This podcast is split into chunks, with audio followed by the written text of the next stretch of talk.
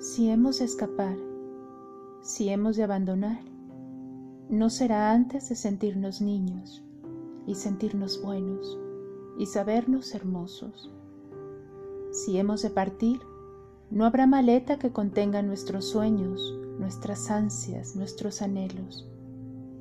Pero si tuviéramos que marchar ahora, cerraría las ventanas y sellaría los goznes de las puertas. No, todavía no es tiempo de partir. Nos faltan infinitas auroras y tormentas. Todavía no es tiempo.